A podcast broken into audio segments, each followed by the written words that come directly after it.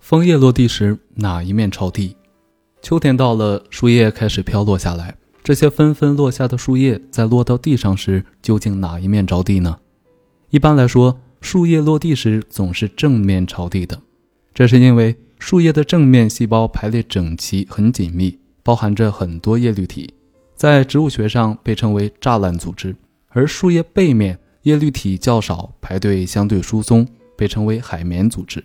在这样的情况下，树叶正反两面的重量就产生了差异，反面通常比正面要轻。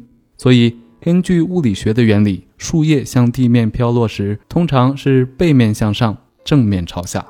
当然，这并没有考虑到风的影响。